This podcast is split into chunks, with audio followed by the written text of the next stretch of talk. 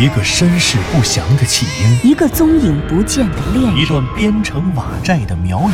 一场密室逃脱的好梦。身世就是一个密室，时间、宇宙也都是密室。既然逃出去了，就别再回来，再回来。请听长篇小说《望山没有南风巷》第一百五十集。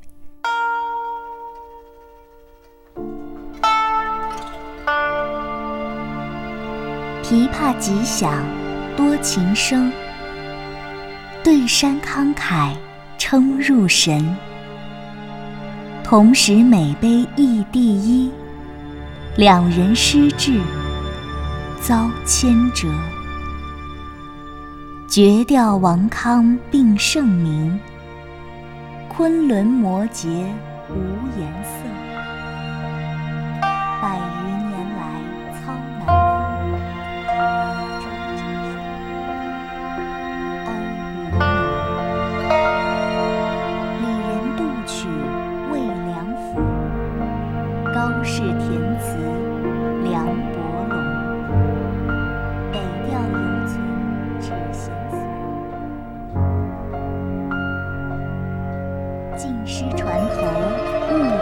后生。谁知却唱江南月？今春偶步城南斜，王家池馆弹琵琶。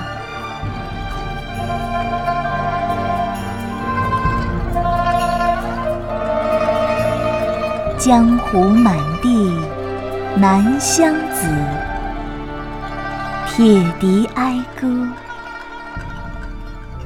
何处寻？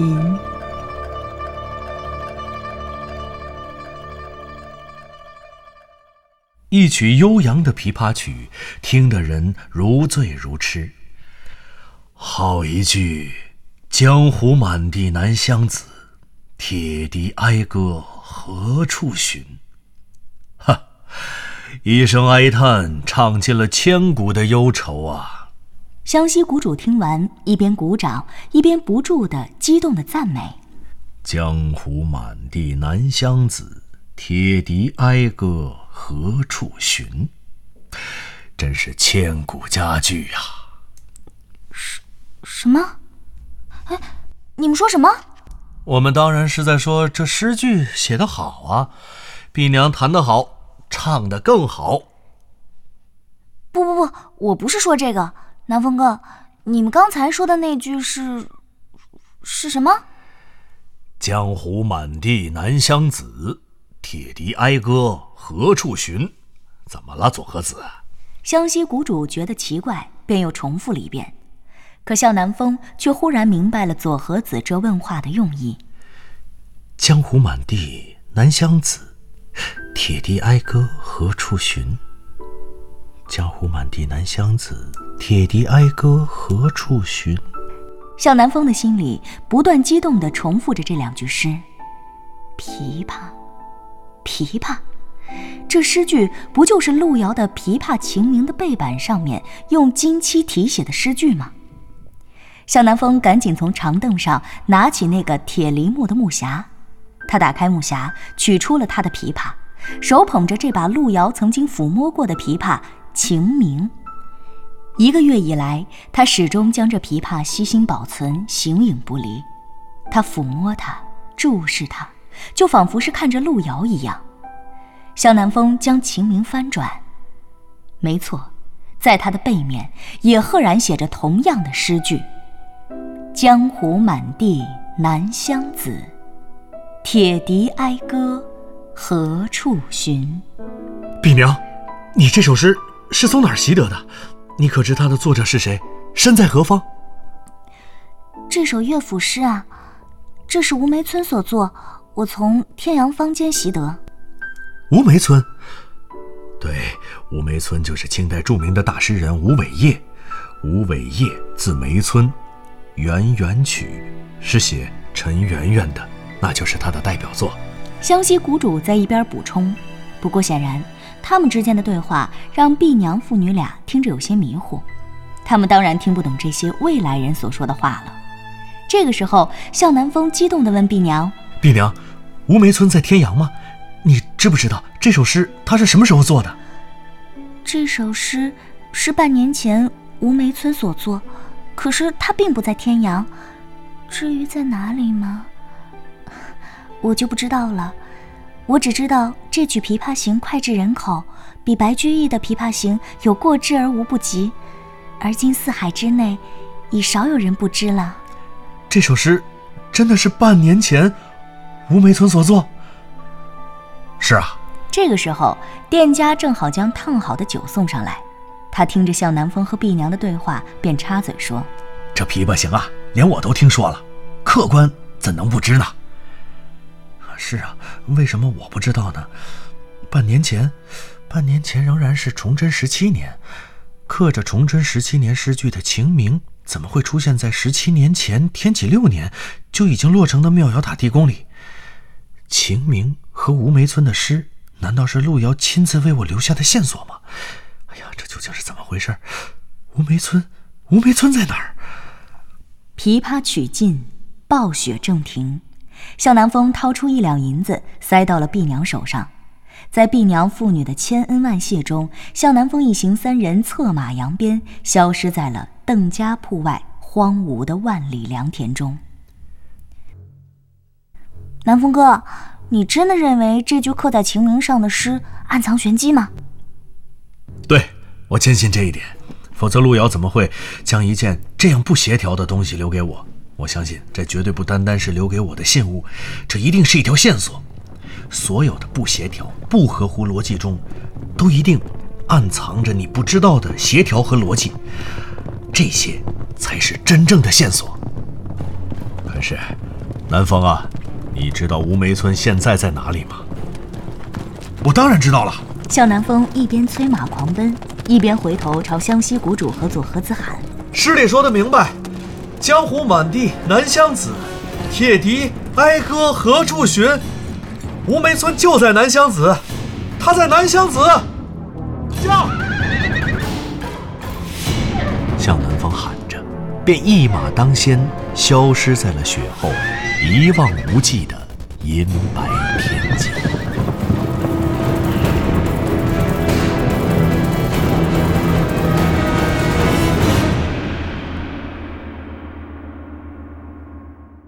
湘西谷主在一本明代刊印的名为《金谷鱼地图》的古代地图当中，发现了南乡子的端倪。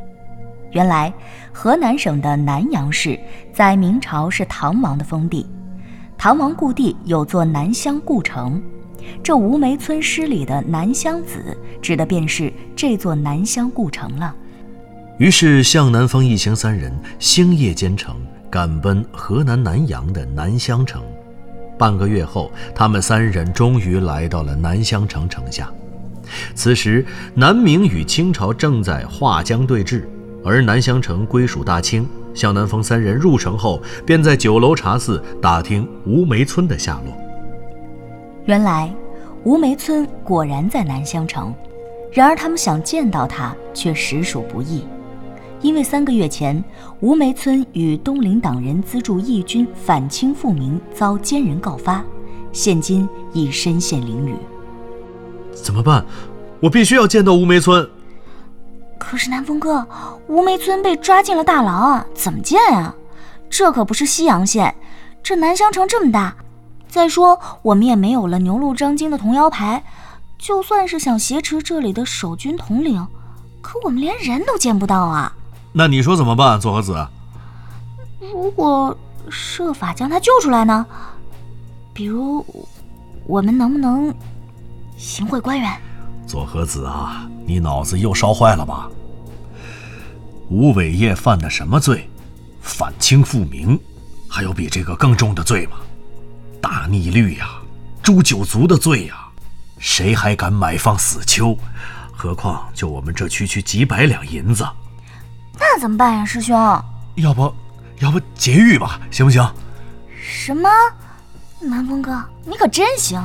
我还以为你能想出什么好办法呢，原来就是劫狱啊！哎呀，我是真没办法了，黔驴技穷了，只能依靠湘西谷主了。不过我想他的巫蛊术，咱们也是见过的，就凭他的巫蛊术对付区区几百个清兵，应该不成问题吧？哎，南风啊，你别给我戴高帽子啊！几百个清兵哪儿那么好对付啊？我得想想，主要是如果用了巫蛊术，就可能会暴露，我怕我们没找到苗国的人，反倒被他们先找到了我们。湘西谷主说完，摇了摇头。可是他这句话说完之后，向南风和左和子便没有接话了。显然，如果想得到归路遥的线索，就必须要找到吴梅村。可要找到他，把他从监狱救出来，以目前的情况看，也没有其他更好的办法了。湘西谷主前思后想，琢磨了半天，终于还是点了点头。于是当日向南风一行三人夜宿南乡城，子时夜半，他们三人骑着马来到南乡城州府地牢门前。湘西谷主想，既然偷袭根本没戏，那不如直接光明正大的从正面进去算了。其实他自己也想试试巫蛊术的威力究竟有多大。于是这天夜里，他们三人骑着马，径直走到了地牢的门前。守门的十余个清兵见深夜竟然有汉人策马扬鞭来到地牢，立刻将他们团团包围。你们是什么人？深夜来州府地牢做什么？湘西谷主下马，镇定地问：“你们谁是统领？”我是一个身穿红色战甲的八旗将官，走到他面前。吴梅村可在牢内？在，怎的？哼。他是我们的朋友，请你把他放出来，我们要带他走。什么？你说什么？哈哈哈哈哈！清军的统领先是一愣，跟着便哈哈大笑。不光是他，他身后的清兵们也都笑了起来。等这些人笑罢，其中有个眼尖的清兵一眼看见了高坐马上的左和子。他看见了这样一位眉清目秀的姑娘，竟然顿时心生歹意。这清兵酷似是刚刚喝了花酒，还没有酒醒。他面露淫邪，满嘴的污言秽语，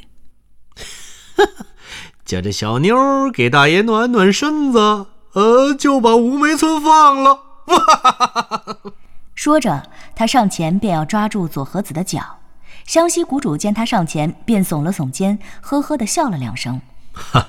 好啊，让你暖暖身子，就让你暖暖身子，运动运动吧。湘西谷主的话音刚落，只见那淫邪的清兵竟然立刻也跟着耸起肩膀，呵呵的笑了起来。然而这一耸一笑却停不了了。他的同伴瞧着他，开始还觉得莫名其妙的跟着笑，可笑了一会儿，忽然发觉有点不对劲儿。啊，是妖法！妖法！快快给我拿下！那穿战甲的统领一声令下，可当他意识到这一切的时候，却是为时已晚。湘西谷主看着他们，摇了摇脑袋，扭了扭腰，跟着门前的这些士兵竟然也都跟着摇起了脑袋，扭起了腰，仿佛没了魂魄。走，把马拴上，咱们进去瞧瞧。湘西谷主不紧不慢的一边拴马一边说：“师兄，你给他们放了什么蛊？怎么这样啊？”啊。这是颠蛊啊！没看到他们都疯疯癫癫的吗？我做什么，他们就会跟着做什么，这就是颠蛊。颠蛊这么神奇，那他们之后会怎么样啊？会不会醒过来啊？那就要看我想不想让他们醒过来了。湘西谷主一边说，一边大摇大摆地走进地牢。地牢里的清兵看见三个汉人有说有笑地走进来。开始觉得莫名其妙，然后忽然反应过来，拔出刀便向他们三个人冲了过来。可是他们三个人当中，湘西谷主走在最前面，他时而朝人笑一笑，时而朝人晃一晃手，摇摇头，就像是他认识所有人，而且跟这些清军全是老朋友，见了面就要打招呼似的。可是无论他做什么，看到他做动作的清兵就会跟着他做什么，然后始终保持那个动作。如果我想饶了他们，我用意念就可以为他们解蛊；但是如果我想要他们的命，我就不理他们。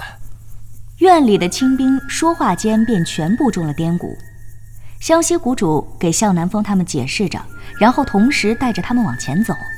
他们一路走，一路碰上新来的清军，湘西谷主就随时向他们做出各种各样古怪又滑稽的动作。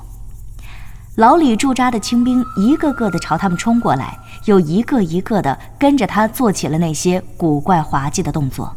我如果不理他们，他们会这样跳上三天三夜，然后累死。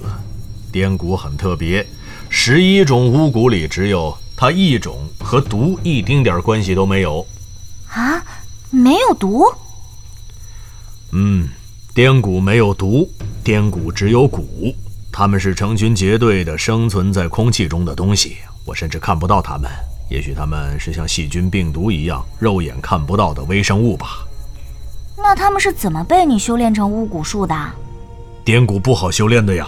这是我最后学会的一个巫蛊术，虽然它们无处不在，但是修行尚浅的蛊婆却找不到它们。他们的游走可能像风一样，像一种特殊的风。我的灵魂与数以亿计的颠蛊的灵魂合二为一，把我的脑海向他们开放，与他们相遇为一。我驱使他们在空气中游走，他们会进入中蛊者的身体，而那些人就会像中风的病人一样抽搐。肆意的舞蹈，其实就是一种病态的抽搐。除非我叫颠骨出来，否则颠骨不会出来。颠鼓不出来，中蛊者就只能不停地抽搐，最后力竭而死。这实在是太有趣了！哈，左和子，你不嫌他阴毒了？对付这些无恶不作的清兵，再阴毒的巫蛊术也是一种恩惠。不知不觉，地牢的门外、内牢的院子里，还有牢内的通道中，已经布满了中蛊的清兵。湘西谷主说：“啊，还有清兵吗？还有清兵吗？”哎，好像是真没有了。湘西谷主一边走一边居然堂而皇之的大声喊。可就在这个时候，忽然有一个人攥着监牢的铁门栏杆，朝向南风大声喊：“西周生！”西周生，是你吗？什么？西周生？谁在喊西周生？他喊的西周生是谁？向南风分明听到有人在朝自己喊，他喊的那三个字正是西周生。向南风扭过头，只见那站在牢里的人朝自己大喊的人已年过半百，眉宇间充满了纵横的才气和凛然的正气。南风哥。他好像在叫你。左和子看着向南风，湘西谷主这个时候也注意到了这个人，他看了看这个人，又看了看向南风，也不知道为什么，冥冥之中，向南风偏偏就有了这么一种感觉。这个人是谁？他会是吴梅村吗？一个年过半百的士大夫，铮铮铁骨，才气纵横。向南风看了看湘西谷主，又看了看左和子。然后径直走到了这个人的牢门前。你是吴梅村吗？当然是我，贤弟，贤弟，怎么是你呀？你怎么来了？清军，这些清军怎么了？牢狱里的吴梅村似乎全然不关心周围发生的一切，他执着地看着向南风，那眼神是那样的亲切。他清清楚楚地称呼他贤弟，但是向南风根本不认识他呀。贤弟，西周生，难道我和这位吴梅村会是旧相识？难道我的真实身份就是吴梅村口中的西周生？向南风的脑海里乱作一团，可是他知道，现在这大牢中断然不是他思考这些东西的时候，他得赶快先把吴梅村救出去，然后再做计较。于是向南风平复了一下自己的心情，再一次问道：“先生，你真的是吴梅村吗？”“那当然了，贤弟，你在说什么？我不是吴梅村，还能是谁呀？”“太好了，太好了，左和子，你去看看这些清军谁腰上别着牢门的钥匙。”“好，好。”很快，左和子找到了钥匙。他们打开了牢门，不仅救出了吴梅村，同时还释放了大牢中所有身陷囹圄的东林党反清义士。救出反清义士后，湘西谷主走在最前面，领着所有人走出了大牢。在地牢门外，向南风扶着吴梅村上马，然后他和左和子同乘一匹马，湘西谷主乘另一匹，四个人三匹马，策马向东门而去。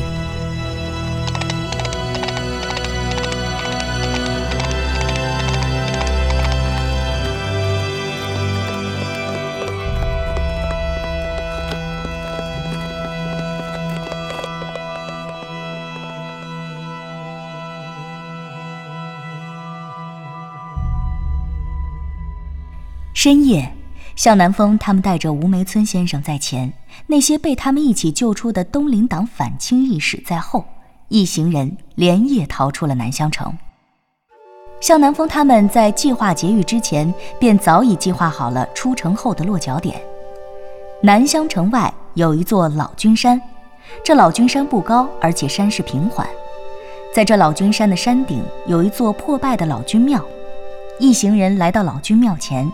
在殿外下了马，正当他们打算一起走进正殿时，吴梅村先生却意外地伸出了手，把湘西谷主和藤原佐和子拦在了殿外。吴梅村引向南风一个人进入了老君庙的正殿，随手便紧紧地关上了殿门。贤弟，先生，您这是？向南风不解其意，惊讶地看着吴梅村。他不知道一直以来吴梅村的这声贤弟从何唤起，更不知道他为什么要把湘西谷主和左和子拦在门外，只让自己一个人进殿。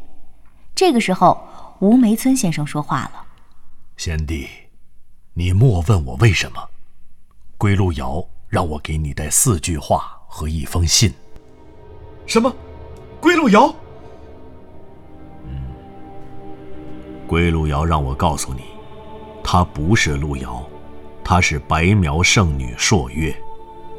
你也不是向南风，你是被他从前世送入双生门的爱人西周生。第三句话，他让你收好的玉环可安好，不要忘了，千万不要给人看。第四句话，你身边有危险的奸细，当心。切切。向南风从吴梅村先生手中接过路遥写给他的书信。这时，初升的朝阳从老君庙破败的窗棂间洒入正殿，照亮那空气中尘封历史的片片尘埃。路遥，我追逐你四百年，你究竟要告诉我一个怎样的秘密？我们是谁？你又在哪里呢？路遥。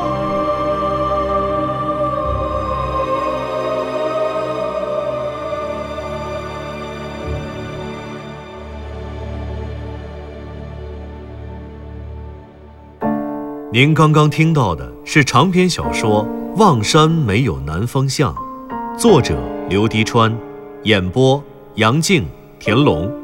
配乐合成杨琛，制作人李晓东，监制全胜。